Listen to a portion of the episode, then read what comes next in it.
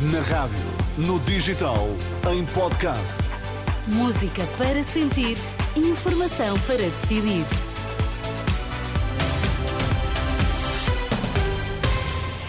Notícias para ouvir agora na Renascença, edição das quatro. Começamos pelos títulos em destaque.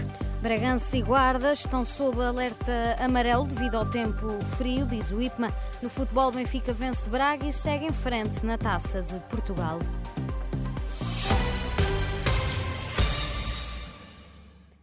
Portugal continental registra entre hoje e amanhã temperaturas inferiores ao normal para a época do ano.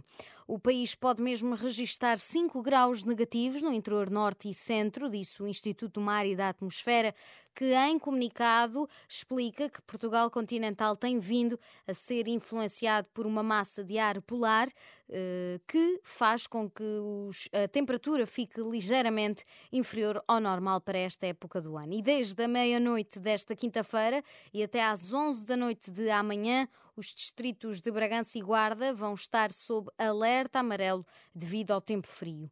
E por causa do tempo frio, a pressão nos hospitais pode aumentar nos próximos dias. O alerta é do presidente da Associação de Administradores Hospitalares. Continuamos a ter eh, uma procura elevada, continuamos num surto de gripe, eh, podemos ter um aumento de procura, sabemos que vem e uh, os próximos dias serão muito frios e, portanto, não, não estamos livres de voltar a ter uma, situações mais difíceis com aumentos de procura e com dificuldades de resposta a essa, essa procura súbita. Eh, podemos voltar a ter cenários mais, eh, mais gravosos e com maiores tempos de espera Xavier Barreto queixa-se, no entanto, da falta de ação por parte das autoridades de saúde. Deveríamos ter respostas alternativas para os nossos doentes, particularmente nos cuidados primários, que deveriam ser a nossa primeira linha de resposta para o doente agudo não urgente, eh, mas infelizmente o Estado não, não fez nada também em relação a isso. Portanto, se há, se há área onde praticamente nada aconteceu, foi de facto na organização dos serviços de urgência. Já o secretário de Estado da Saúde diz que o governo está a monitorizar a situação. Ouvido pela Renascença, Ricardo Mestre admite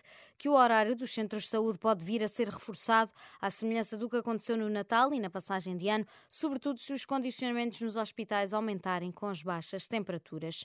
E devido ao frio na região de Lisboa, a estação de metro de Odivelas vai estar aberta de madrugada para apoiar pessoas em condição de sem-abrigo, uma situação que vai se manter até domingo.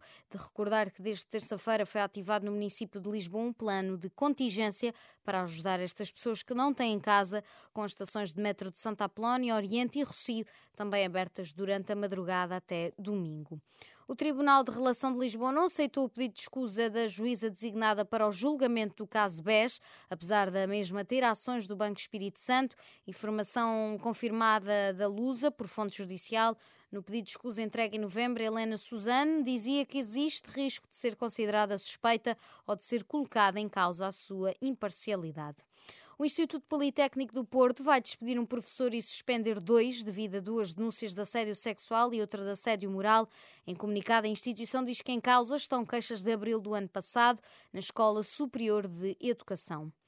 No futebol, o Benfica ontem venceu em casa o futebol, o, aliás, o Sporting Clube de Braga.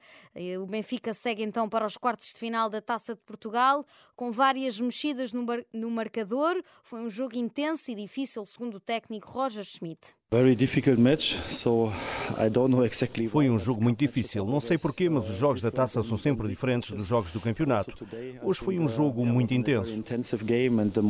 A tendência do jogo mudou muito. É bom sinal quando consegues ganhar jogos renhidos como o de hoje. Marcámos um terceiro golo fantástico e merecemos passar à próxima ronda. O Benfica ganhou então 3-2 com o Braga em frente também seguem União de Leiria, Vizela e Gil Vicente. E esta quinta-feira joga Vitória de Guimarães Penafiel e Santa Clara Nacional e vai-se decidir as duas últimas vagas nos quartos de final da Taça de Portugal.